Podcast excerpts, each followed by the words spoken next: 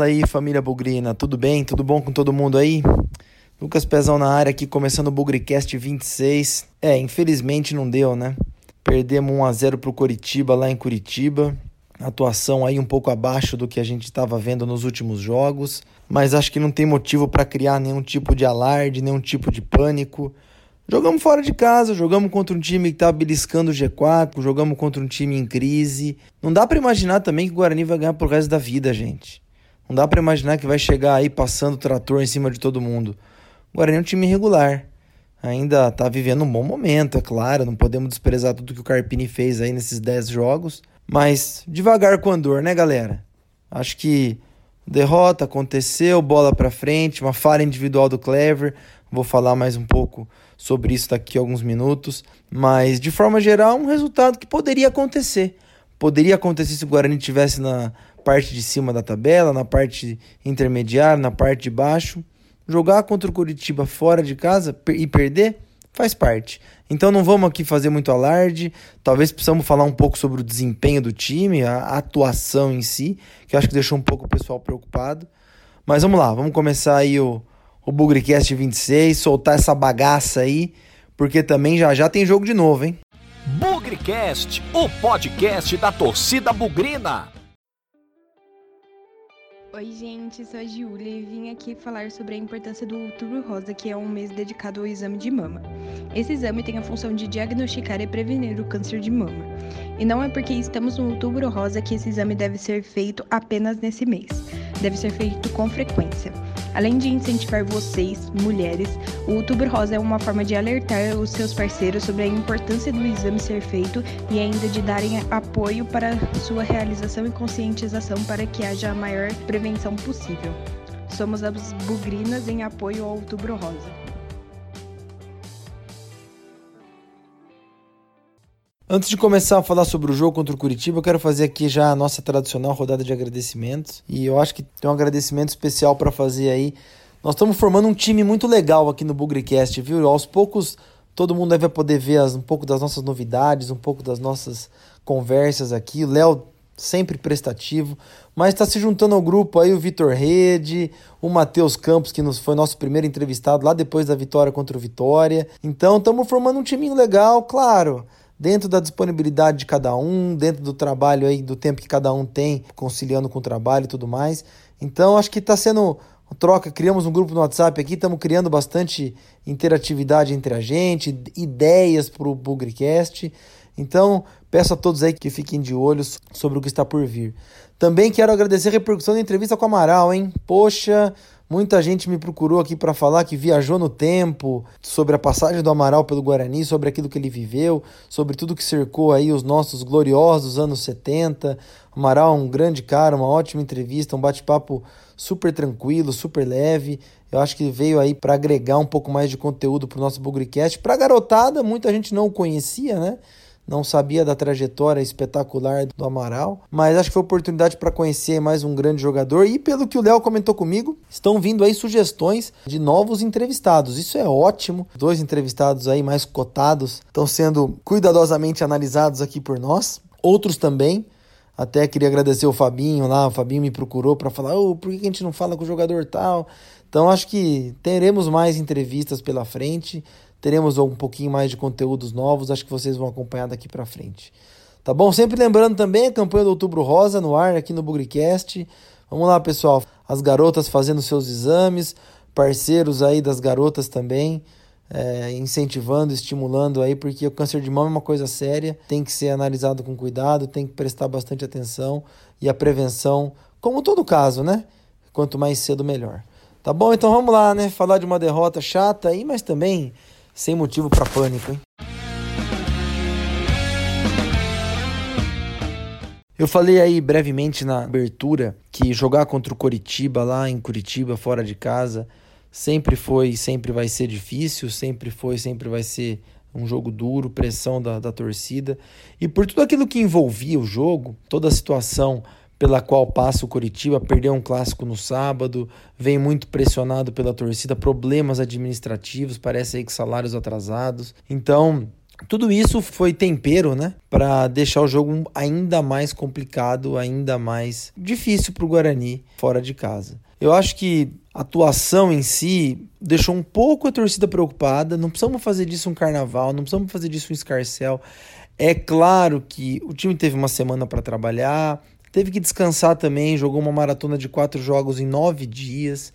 Então todo mundo estava cheio de expectativa por tudo aquilo que o Guarani apresentou contra o Atlético Goianiense.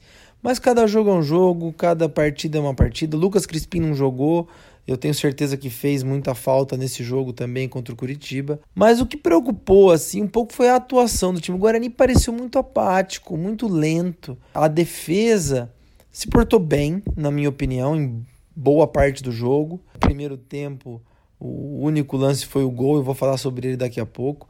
Mas deu para perceber ali que o Guarani melhorou um pouco a saída de bola, aqueles passes um pouco perigosos que os zagueiros fazem ali ao invés de dar chutão, o que eu acho uma boa, mas aparentemente isso melhorou. Agora, do meio para frente, o Guarani foi muito mal, foi muito apático, passivo, pode chamar como quiser.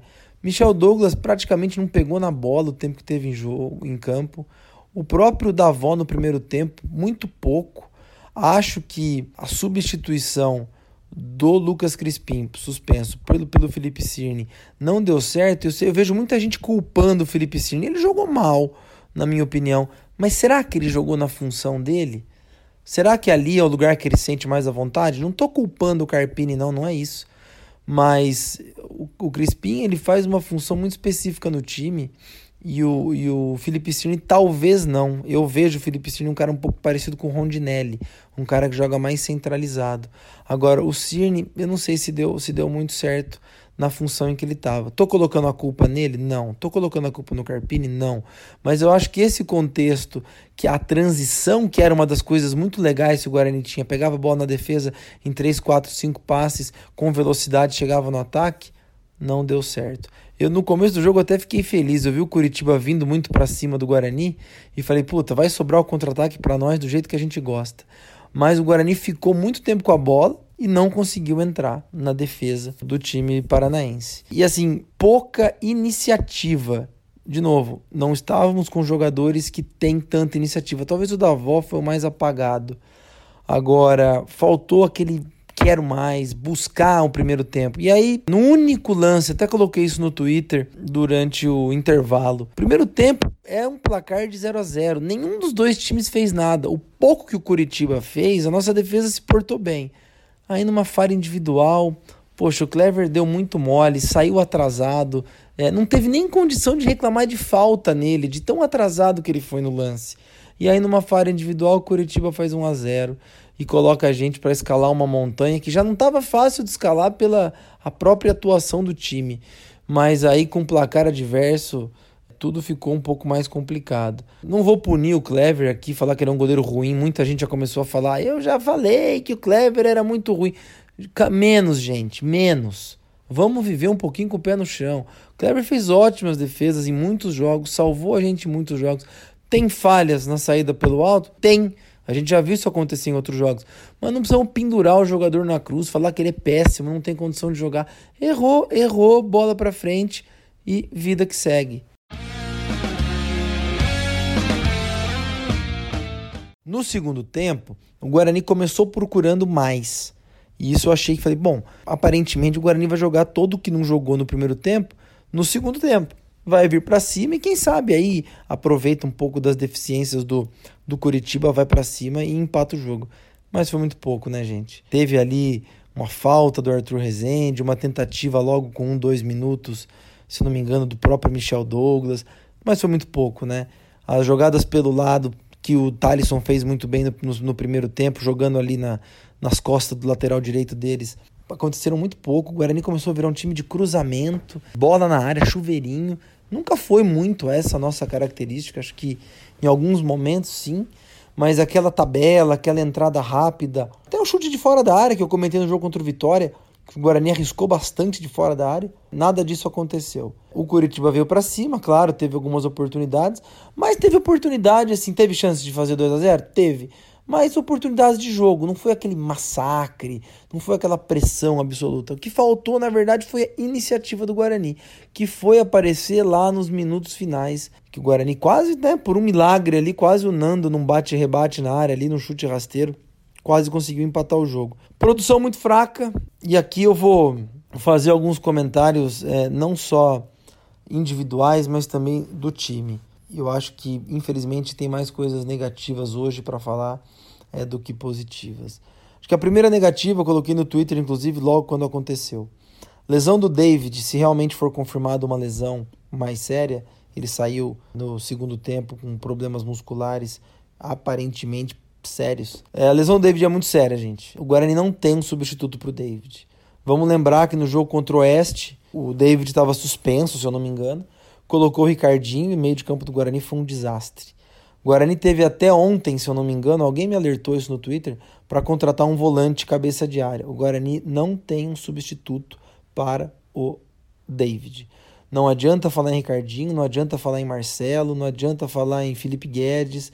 Com todo o respeito ao Pedro Acorce, não é um perdigueiro camisa 5 para ficar ali correndo atrás dos, dos meias do adversário, não é um volante para isso.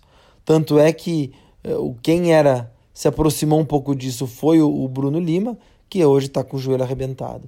Então eu lamento, mas se for confirmada essa lesão, a sensação que eu tenho hoje é que nós vamos sentir muita falta do David por não ter um jogador substituto para a posição. Fora o Igor Henrique, que não é da mesma posição, mas é outro jogador de meio de campo que está machucado e não deve voltar tão cedo. Outra coisa que me chamou muito a atenção e e aqui eu vou fazer um desabafo. Eu lamento muito ver Vitor Feijão, eu lamento muito ver Felipe Amorim no banco de reservas. O Nando, ok, acho que é um centroavante que foi contratado aí para substituir o Michel Douglas e ser uma opção ali de camisa 9, além do Michel Douglas.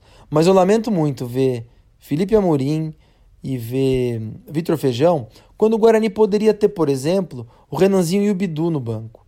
E aí eu vou perguntar, poxa, por que, que o Renanzinho e o Bidu não estão no banco de reservas? Gente, porque eles foram movidos para o Sub-20. O Sub-20 jogou domingo em casa contra o Novo Horizontino. O Sub-20 estava praticamente eliminado e entrou em campo já às três horas da tarde no domingo, eliminado. Não tinha mais condição de se classificar no Campeonato Paulista. Ganhou de 1 a 0, foi legal. Muita das garotadas aí postando foto jogando no brinco pela primeira vez do sub-20. Mas poxa, será que não tinha espaço para o Renanzinho jogar? Será que não tinha espaço para o Bidu? Eu até falei aí um, em algum momento sobre por que não tentar o Bidu como meia que já jogou assim na base. O Guarani tem um meia esquerda, um cara ali canhoto no meio de campo, são todos destros. Então, Será que não podia ter no lugar do Lucas Crispim? Por que não colocar o, o Bidu?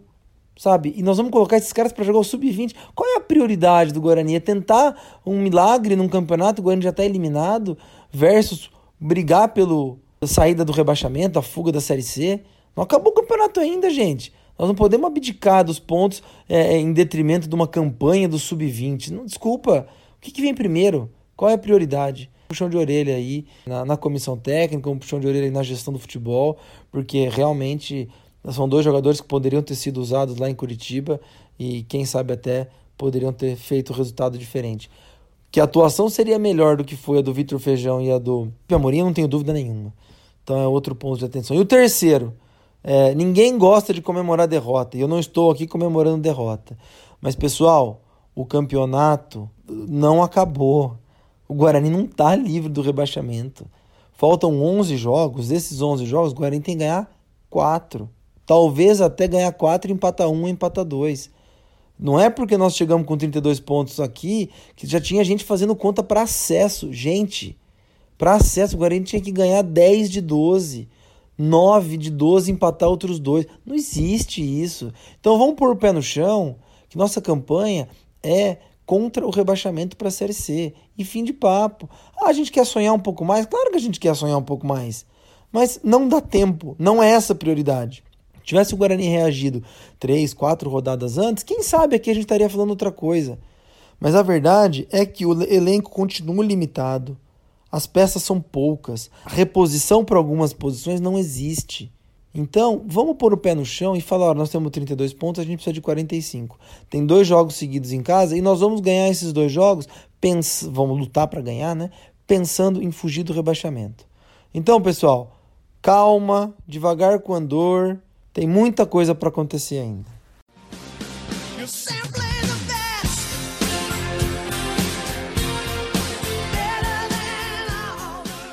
O bola cheia de Curitiba 1 Guarani 0 foi um pouco difícil escolher. O Guarani de novo foi regularmente ruim, então difícil achar aí um, um jogador que se destacou mais. Eu vou dar o bola cheia para o Talisson, lateral esquerdo, que de novo não foi brilhante, mas o pouco que o Guarani produziu no primeiro tempo foi por jogadas pelo lado esquerdo, no segundo tempo também, algumas jogadas pelo lado esquerdo. Mas, gente, de verdade, assim, é muita falta de opção. Achei que o Arthur Rezende foi importante em alguns momentos, mas não que merecesse o bola cheia, até tomou um cartão amarelo aí meio bobo, uma falta aí desnecessária. Mas é isso, acho que a, a, defesa foi bem, bem postada. David jogou bem enquanto esteve em campo até sair machucado. Acho que minha escolha pelo Talisson aí é quase que por eliminação.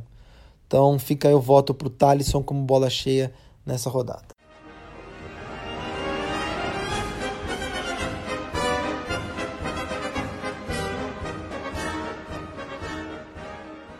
o bola murcha aí de Curitiba 1 Guarani 0 pelo Campeonato Brasileiro da Série B, não tem jeito, né, gente? Tem que ser o goleiro clever. É, não tô pendurando o cara na cruz aqui, não tô dizendo que ele é um péssimo goleiro, já falei um pouco sobre isso.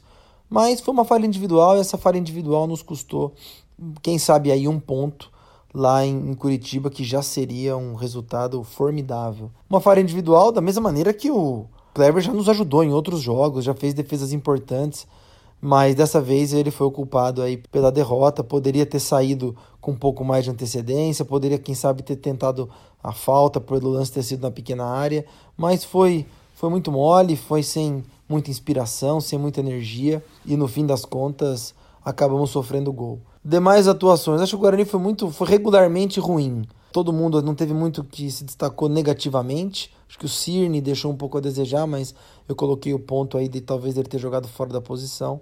Mas de forma geral, acho que Clever aí foi o, o jogador que mais deixou a desejar, o bola murcha desse jogo. Galera, chegando ao fim aqui o Bugrecast 26, já repercutimos um pouco aí o, a derrota para o Curitiba, como eu falei, calma, pé no chão, Tava todo mundo animado aí pela recuperação que o Guarani teve, com todo o trabalho que o Carpini fez, mas tem muito campeonato. Muita gente já estava fazendo conta para acesso, muita gente fazendo conta que o Guarani já escapou. Nem só não tem acesso, como ainda não escapou. Então vamos, vamos com calma, é, vamos respeitar o tempo aí dos jogadores, vamos respeitar que nem sempre as atuações serão as melhores. Teremos dias que as coisas não vão dar certo, mas temos que acreditar que o time Está um pouco mais sólido, o time está um pouco mais organizado. Vamos entender o que, que faltou nesse jogo em Curitiba, porque na sexta-feira já tem pedreira de novo. Nove e meia da madrugada no Brinco de Ouro contra o CRB. É, dois jogos seguidos em casa, né? O CRB na sexta e depois o Botafogo de Ribeirão Preto na segunda-feira. Vamos ver aí condição de David, Igor Henrique tá fora. Sabemos já que o, que o Lucas Crispim volta. Então é recuperar esses jogadores, porque o CRB tá lá em cima apesar de ter tropeçado nos últimos jogos, é um time que tem ótima campanha fora de casa. Eu não tenho certeza se nesse momento é assim, mas em algum momento do campeonato já foi. O CRB tinha mais pontos fora de casa do que em casa. Então não vamos esperar jogo fácil, vamos esperar uma batalha mais uma vez, mas o Guarani precisa ganhar. É, não tem como, como considerar o empate como um bom resultado, porque para quem quer escapar do rebaixamento, os jogos em casa são fundamentais. A gente vem numa tendência boa jogando em casa, né? Vem numa tendência de bons resultados, vitórias, não tomando gol. Mas cada jogo é um jogo, será outra escalação, provavelmente com novamente dois desfalques no meio de campo, o David e o Igor Henrique, aí se realmente confirmar a lesão do David. Mas jogar com o coração, jogar com raça, torcida, vamos lá apoiar, família Bugrina, vamos lá cantar os 90 minutos. Se as coisas estiverem difíceis, vamos continuar apoiando, porque não é porque perdeu um jogo que era possível perder, é, não tem nada de anormal, nada de absurdo perder esse jogo para o Curitiba. mas não é porque perdeu que tá tudo, tá tudo indo pelos ares. Vamos com calma, vamos ponderado, vamos uma coisa de cada vez, porque a gente precisa desses seis pontos. Primeiro ganhar do CRB, depois ganhar do Botafogo, dois times aí que estão na parte da metade para cima da tabela, mas que né, vão causar bastante dificuldade para a gente, independente de onde jogam. Tá bom? Obrigado aí por, por acompanharem mais um, um Bugrecast. Devemos ter novidades aí para esse jogo de sexta-feira contra o CRB. É, lembrando que o Bugrecast entrou no ar pela primeira vez contra o CRB lá no primeiro turno. Então estamos na edição 27 do Bugrecast, já considerando aí os 19 jogos que aconteceram. Estamos com uma tendência boa aí de pelo menos um, um, um Bugrecast por rodada, ou até um pouquinho mais. As entrevistas estão rolando também. Então, devemos ter uma novidade na sexta-feira, peço que aguardem. E vamos lá, gente ganhamos, empatamos, perdemos, e o nosso hino sempre diz que na vitória ou na derrota, hoje sempre Guarani. Avante, avante, meu